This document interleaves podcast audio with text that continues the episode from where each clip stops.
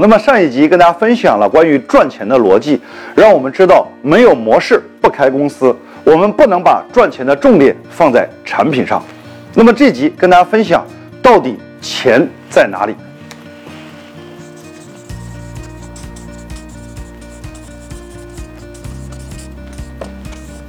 假如说我把赚钱这个事儿比喻成钓鱼的话，那我们要准备什么呢？